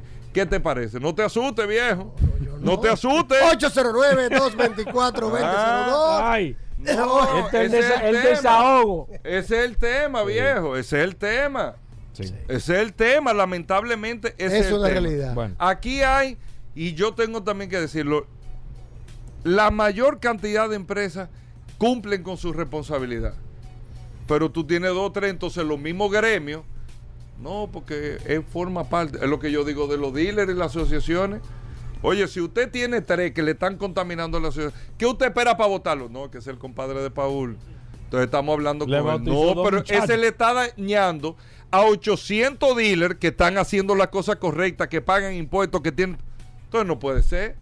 Entonces nosotros vivimos con ese esquema de complicidad en muchas cosas y no deben de ser, lamentablemente no deben de ser, pero bueno, ya. Eh, Oriental, Magna en Magno Oriental no hay carro en exhibición, pero no es que está cerrado es que el ingeniero Trinidad tiene lleno de concreto Magna Oriental en la torre que se está construyendo ahí, en la San Vicente de Paul, esquina Octavio Mejía Ricard. Ahí el que compró ahí, el ingeniero Trinidad ha contaminado el sector entero ahí. Eso no sirve, ahí no se puede hacer nada. Y Magna Oriental, que han llamado Rodolfo muchas veces, ¿está cerrado? No, no, no. Magna Oriental no está cerrado. Lo que no se puede exhibir un carro porque el ingeniero Trinidad está levantando una obra. Tú vas a Nueva York, te hacen un racacielo y nadie se da cuenta. No cae ni una Y piedrita. la gente camina normal, en la Ni quinta una- avenida ni una- camina normal. Ni una piedrita. Aquí no. Aquí el ingeniero Trinidad está haciendo una torre y se va, o sea, hasta el faro a Colón llega el cemento. No, salió una, ma- una madera volando que, le ca- que nos cayó al lado de nosotros. No, porque él no le importa. Bueno. Y mata una gente, Ay, Dios mío. Dios, libre, Dios libre, Dios porque libre. no es el objetivo de la irresponsabilidad de él, pero la irresponsabilidad te lleva a eso. Zafa. Pierde la vida una persona, entonces libre. se lo pegan a las autoridades y no le- que tienen responsabilidad, no es que no la tienen, ¿eh? de supervisión, porque la tiene. La alcaldía de Santo Domingo Este tiene la responsabilidad. Tiene. Es que hay unos actores que no pueden esperar más nada de ahí. Tiene la responsabilidad, pero tiene la responsabilidad también el constructor. O él no tiene responsabilidad, pero yo quiero saber si él no tiene que ver. Si él no tiene que ver, el constructor no tiene que ver. Tiene que ver, tiene responsabilidad, pero como nadie se lo dice y él no tiene la capacidad de entenderlo, entonces no le puedo pedir más nada que ayudarte a ti, Rodolfo, y decirlo por aquí a ver si él escucha, porque él no escucha a nadie. Ese señor no escucha a nadie, entiendo yo. Se está hablando con él. No, no, pero es que no hay que hablar. Es que no hay que hablar con él. O sea, es que voló una madera y casi mata a una gente. Así es. Entonces, ¿qué hay que hablar? No, y se está viendo toda la estructura llena de cemento y se han dañado carros inclusive. No hay que hablar la- con nadie. El ingeniero Trinidad, búscame el nombre de la obra del ingeniero Trinidad para nosotros ir a hacer un programa ya en vivo. Para venderle los apartamentos, a ver si él termina rápido eso. Y se va de ahí. 25 pisos. Ay, Dios mío. Ay, Dios mío, ay, Dios mío. Bueno, bueno, Hugo. Imagínate. Yo tú, creo que se acabó el tiempo de pide No, viejo, no. Que Rodolfo hable después ya, que esta curiosidad ya. e- No, esa, no. Fue, esa fue la curiosidad de hoy. Tú sabes que lo- hasta los dueños buscando la vuelta ve cómo hacen entender a este emperador de que no debe de afectar a esa comunidad. Eso no puede, es, es que un país no puede funcionar así. Ay, Dios mío. Es que un país no puede funcionar así. Y nosotros tercerizamos la responsabilidad. No, la responsabilidad. Yo no tengo nada que ver. Yo cogí la basura y la tiré en la calle. Pues eso no es culpa mía. Es que no apareció eh, eh, un policía que me puso una multa. Entonces, como no me la ponen, yo la tiro en la calle. ¿Y eso es así? No. Te tiene que decir, hay que buscar un policía que te ponga la multa, pero usted tiene responsabilidad también de no tirarla en la calle. Se parte y parte. Que esa es la conversación que nosotros no queremos entender. Nosotros no queremos entenderla. Sí. Usted va aquí cuando va el sol de la mañana, que estaba en España el otro día. Oye, pero España, la verdad que esas calles, pero tú no ves a nadie ensuciándolas. Y la verdad es que la gente organiza, pero tú no ves a nadie encaramándose en una acera, porque parte y parte. Tú tienes autoridad, pero tú tienes un buen comportamiento. Sí. Tienes un buen comportamiento. Exacto. Un buen comportamiento. Entonces, óyeme, Bueno. va de parte y parte. Hugo, despídelo ya. Ya despídelo Dale, ya, Rodolfo. Hugo, No le coja miedo, No, viejo. no, Despídelo, miedo. ey. Nunca miedo. Miedo. Hugo, despídelo, despídelo. Esperamos que te veo después de esta gran intervención, el ingeniero Trinidad corrija todas las fallas que tiene la Ya, no obra. la va a corregir, Ya, hermano. Hugo, no ya. la va a corregir. Hugo, ya. ¿Cuánto ya, va que no la corrija? Ya, no, él, él- él va. él Bueno, va- Ahora, ¿qué te apuesto? Haremos un programa en vivo ¿Qué te para ver. apuesto? Que si tú le haces una historia en Magna Oriental, en la cuenta de las redes, hablando de esa obra, a que lo cambie. No, pero ya él, él- él va a esperar el llamado. Él no va a temperar nada, pero ¿cuántos meses tiene eso? Ayer lo se que pa- reunieron Lo con que él. pasa es que él no sabía que el curioso estaba en la Ayer radio. se reunieron con él el, el ingeniero de allá de Mana, Dan- Daniel Oyola, se están entrando unos acuerdos porque lamentablemente, como tú dices, Él lo va a hacer, él lo va a tú estás Pero viendo que eso todos es lo que hay que acordar. No, lo va a No, hacer. él va a lo poner, tiene Él que lo- poner no la malla protectora, va a cuenta. pin- le van a Sí, enviar un presupuesto. Pero después de meses, de meses. Ah, no, ya sí. afectándolo todo. Y los edificios, y el- como dice Hugo, al lado hay una, una comunidad que está. No, no le importa, pero como la comunidad no tiene un vehículo en la radio, a él no le importa. Sí, pero ya, ya encontró O sea, no curioso- puede ser. Él no sabía. Pero es un tema de ciudadano. Claro, porque eso lo está vi- tú estás viendo lo que está Él pasando. no Eso no es un tema de autoridad, un tema de ciudadano, viejo. Él no sabía que el curioso Es estaba un aquí. tema ciudadano, es un tema de nosotros. Nosotros somos los que tenemos que revisarnos. Como yo digo, déjame, déjame autorrevisarme, concho, pero yo no tengo que esperar que nadie me diga. O sea, estamos aquí en la cabina de sol. Yo no tengo que esperar que Antonio y Montserrat me digan que orine en el baño. No, como nadie me dijo, yo hago eh, orino atrás del control. Ahí, ahí, hay- ahí- es que hay una cubeta, yo me estoy orinando, orino. Nadie me tiene que decir eso. Nadie me tiene que decir a mí ni a nadie que viene aquí. Todo el mundo entra aquí, ¿qué? Hablando bajito. Porque aquí hay varias emisiones, emisoras Radio Cadena y tú sabes que tú tienes que tener un comportamiento. Nadie tiene que decírmelo. Y tal vez aparece uno como el ingeniero Trinidad que no tiene educación y hay que llamarle la atención, pero eso es a uno. Pero si tú te pasas, si tú tienes que buscar una gente para llamarle la atención a cada uno que entra aquí a esta planta emisora Radio Cadena Comercial, eh, el, sistema es que está mal, o sea, hay algo que no está funcionando. Algo no está funcionando. Entonces, uno, ok, pero eso se replica, hermano, en todos lados. Se replica la mismo, lo mismo en todos los lados. Lo, lo- lo del edificio de al lado, donde está construyendo la torre, este genio, a mí me dan hasta pena, pero como no tienen acceso a nada, tienen que aguantar callados. Eso no puede ser. Y al ingeniero Trinidad no hay que explicarle, no hay que explicarle. Él no tiene, él no tiene que, que- que hacer una auditoría profunda para darse cuenta. ¿Y, qué te- y este reguero que yo tengo aquí en esta obra. Y este reguero. Concho, estoy viendo el edificio al lado, salpicado entero de concreto. No hay que explicárselo. Así es. Vea que yo tengo un negocio al frente, en Mano Oriental. Oh, pues esa gente cerraron, pues quitaron los carros. Ay, no. Es que yo estoy viendo que le, hasta una tabla le cayó ahí, pero algo está pasando aquí. Déjame, no, él no le importa. Él no le importa. Hubo que juntarse con él a, ver, a un acuerdo. Un acuerdo con el ingeniero Trinidad. Ya tú sabes. Pero bueno, viejo, vamos, vamos con Ya la- olvídate de eso, Hugo. Vamos con solo Termina curiosidades, vamos con esto solo ya. curiosidades, Termina viejo. esto, Hugo, ya.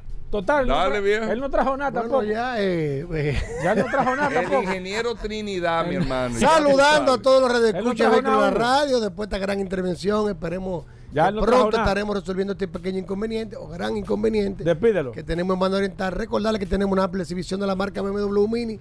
Pero no en Magna Oriental, La está en Magna Gasco, porque en Magna Oriental no se puede poner un carro porque el ingeniero Trinidad está trabajando ahí. Tenemos unos cuantos adentro.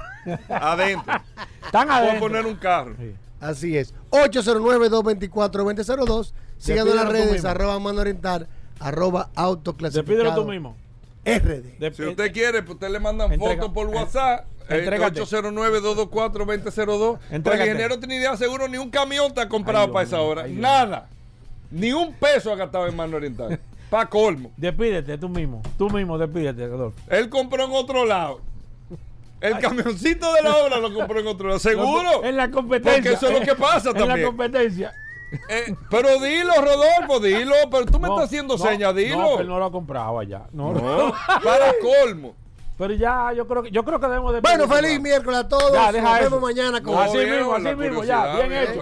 Él mismo se está entregando. Hugo, está Mira, rodeado. Hugo, tú sabes, Ay, Dios mío. tú sabes que ayer estaba viendo. Estaba hablando con el ingeniero Trinidad tú ayer. oye, oye, él estaba, él estaba, él estaba hablando. Tú sabes que ayer estaba conversando con estaba el hablando ingeniero con el, Trinidad. con el ingeniero Trinidad ayer de la curiosidad de hoy. Y hay algo. Mira, el aire en 25, con razón yo tengo calor. No, no, fue? es el que te pusiste. No, el aire No, no, está en haciendo 25. calor, está haciendo calor. Entonces Ese- también tenemos Fue el que ingeniero entender- que lo mandó bajar el aire. Pero estaba en 25. ¿En cuánto? ¿En La cuánto estaba? temperatura Pero está ¿y en ¿Por qué 20. está tan caliente? ¿Eh? Centro- Pero qué, qué No, que estaba muy frío, que estaba muy frío. Porque eso es otro tema. Que estaba muy y frío. tenemos unos minutos todavía. ¿Todavía? Si usted trabaja en una emisora, Bueno, todos estos equipos tienen que trabajar en frío. claro. Si a usted le da frío, cómprese un abrigo. Sí, Usted trabaja en una oficina. sí. No que tengo frío, pero ¿Dónde? usted no puede afectar a 20 gente porque usted le dé frío. No, además, tu Eh, equipo necesitan de temperatura. entonces usted pone el aire, usted se pone un jaque o, o va a otro sitio a trabajar. Exacto. Porque ese no es el lugar de trabajo. Es como que usted diga, bueno, voy a trabajar en una carnicería, Exacto. que es un freezer, El cuarto frío, pero apaga. me da frío, apaga el aire. Apaga el y cuarto se frío. daña toda la carne. ¿Tú me entiendes? Sí, sí, sí, sí. Con razón Es yo así. tengo un calor desde ahorita Sí, y digo, sí. ¿qué? Sí, el aire en sí. 25. Sí, sí. En 25 Sí, estaba el aire. está más caliente aquí que allá afuera. es verdad, es verdad, es verdad. Bueno, tú estabas hablando con el ingeniero Trinidad ayer. Después que tú No, hablaste de la obra. Tú sabes que estaba hablando. De- Estaba viendo algo curioso. Ingeniero Trinidad. En, en el asunto de los vehículos de la Fórmula 1 ahora para el 2023 que veo que vienen que hay algo un factor dominante en estos vehículos ahora que van a presentar que es el color negro Esto va a pasar mal porque este hombre, este hombre, este hombre está hablando bajito. Arrancó Y- mal. Esto va a ser una el color negro ¿Tú ¿sabes por qué el color negro? pero primero vamos a Pero espérate, ¿qué es lo que tú estás diciendo? Repite lo que tú dijiste. Los vehículos de Fórmula 1 de la temporada 2023, la mayoría van a, van a predominar por la presencia del color negro. ¿Cómo? En sus pinturas. Eso Padrón no lo dijo aquí el lunes. Pues va a tener que decirlo porque aquí está el curioso. Ahora, ¿de dónde vienen los colores en la ¿Tú estás Fórmula 1? seguro de eso? Espérate. ¿Cómo que sí? Va ¿De dónde vienen los colores en la Fórmula 1? Que es algo muy importante. El curioso una vez se pone a hurgar en la página. Sí, de- sí, sí, Depende sí, del sí, patrocinio. ¿eh? Ey, ten cuidado, Hugo, pero espera. Todo inicia en el año 1900. Si el ingeniero Trinidad patrocina un equipo de Fórmula 1 es salpicado de, de, de concreto. Oye, en el año Camuflajeado. 1900 Ay, Dios inicia esto con la, la Copa George Beren, un gran empresario norteamericano. ¿Qué año fue? 1900. En el año 1900, esta copa que se hizo de París a la, a la provincia de Lyon, junto a esas dos comunidades. En el 1900. 1900, para que tú entiendas. Él era el propietario del, del periódico New York Herald y dos colores parisinos, que amante de los vehículos de velocidad, y decidió, se disputaba por países, que para identificar a esos, esos corredores, sus vehículos, lo pusieran los colores asignados a los países de acuerdo a la nacionalidad y la color de la bandera que utilizaban. Para que aprendas es el origen. Rodolfo. Es el origen de los colores de Fórmula 1.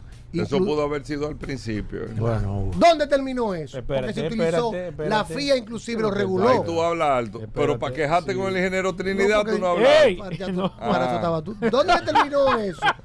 En el año Ay, ay, ay. 1968, que se iniciaron la publicidad en los vehículos Fórmula 1 con la Lotus, en la, mal- en la escudería Lotus, que pintó el carro color negro eh, eh, y dorado por una tabacalera, que fue el primer vehículo de escudería que inició la publicidad. Eso terminó, los colores nacionales de los Pero eso vehículos. fue lo que yo dije. Terminó en el 1968, pero el 1900 Pero no lo dijiste bien. al 1968 se utilizaban colores. Por ejemplo, Japón utilizaba el color blanco con un punto rojo en su vehículo.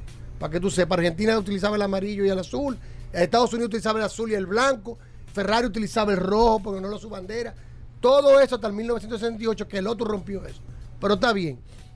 ¿De dónde viene que la mayoría de los vehículos ahora de la escudería van a tener el, predominante color negro? Caliente. Lo que sucede es que para que los radioescuchos que no lo saben, el peso mínimo que debe cumplir un vehículo de Fórmula 1 son 798 kilogramos. inclu- 798. kilogramos, incluyendo el piloto.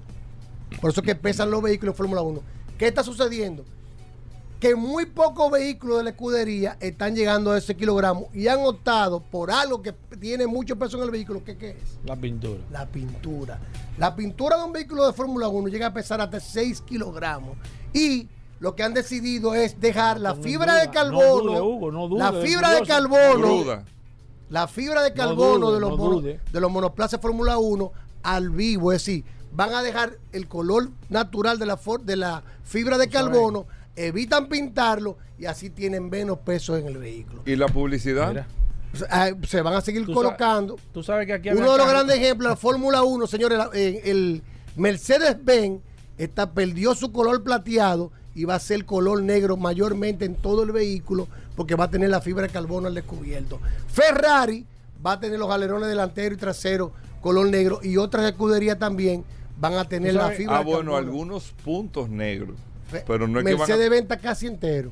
Y la mayoría están- se ven como si estuvieran medio, a sabes- medio pintar. Tú sabes que aquí, escúchame. Esto es una curiosidad, Hugo. Ah, Cuando Espérate, veas la Fórmula déjame- 1 déjame dar con la gran parte color negro, sepa que es que están a medio pintar porque están dejando la fibra de carbono al robi al- Para ahorrar peso. para ahorrar peso en el vehículo. Déjame si no lo sabía. Padrón, es clase que estoy dando aquí. Confirma eso ahora cuando te toque al ingeniero Trinidad, que a- aprenda también. Un saludo al ingeniero Trinidad. Para que sepa que tenemos que resolver eso Mira. urgentemente. Mira. Oye, ¿cómo le habla? Tú bajas la voz No, para pero hablar. espérate, No, pero claro, espérate. cómprate Déjame dar un dato. porque él no te compró el camión, no te Espérate, lo compró a ti espérate. ni siquiera. Hugo, pero vamos a hablar de carro. Déjame de un dato que aquí Dime. no se ha dicho. Aquí en, la- en la- en el autódromo, aquí. Si usted ve allá donde pesan los carros, hay como, como 30 bloques de 8. Habían carros que no daban el peso y le metían blog de 8 adentro. Pero tú sabes cómo, que- mira, tú sabes, tú sabes, Por Blog de favor, 8 le metían por tú para sabes lo interesante de esto, Gobera. ¿Sabes Llévate lo de interesante mí. de esto? Que antes oye bien, en el año 1934, el, era Ay, un Dios peso mío. máximo. Es Ay, decir, Dios mío, ay, Dios mío. las regulaciones era Que no que pesara el mucho. vehículo tenía que pesar máximo tanto. Y ahora las regulaciones son que mínimo tiene que tener un mínimo de pesar. Mira, me está escribiendo Por motivos Padrón. de seguridad. Que él va a aclarar eso el ¿Tú lunes. sabes de dónde viene el color gris de, lo, de, de Digo, el viernes. El viernes. Es como el de American Airlines. ¿Por qué? ¿De dónde viene el color gris en la Fórmula 1 de Mercedes-Benz? ¿De dónde? ¿Sabes por qué? En el 1934, en un campeonato, el carro de Alemania pesaba más de lo permitido, era color blanco, el color de Alemania era el blanco, y decidieron quitar es parte de la pintura, rasparon la- el acero del aluminio, ¿Cuál es la curiosidad? Hugo? quitaron el kilogramo de, espérate, que esto es historia, qué lío es? y ahí dejaron el carro gris y se decidió dejarlo sin ningún tipo de gris. pintura ¿Qué en acero inoxidable. ¿Cuál es la curiosidad? ¿Cuál es la curiosidad? Cuando veas sí la Fórmula 1, donde va a predominar el color negro, es que están El a medio edificio, ¿de pintar para economizarse el peso de los ¿De qué es no. que va el? Si no lo sabía, El ya lo edificio del lado de Mano Oriental, yo no quiero ver el día que lo pinten. de ¿eh? negro, de No, negro. es día que otro lo vayan. tema, es otro tema que la pintura salpique, estamos trabajando. en Apro- no, apro- aprovecha, aprovecha, aprovecha. Y ahí tú lo pintas del mismo color que va a pintar el ingeniero Trinidad el edificio. Tú pintas mano oriental del mismo color porque Ay, ay. la mitad de Ay, la Dios pintura mío. te va a caer ahí. Ya tú sabes. ¿Ya? Ay, ay, ay. Ese es- señores, hasta mañana. Combustibles Premium Total Excelium. Presentó.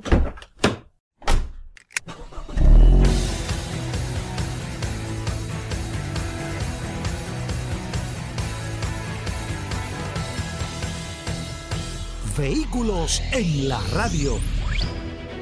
Sol 106.5, la más interactiva. Una emisora RCC Miria.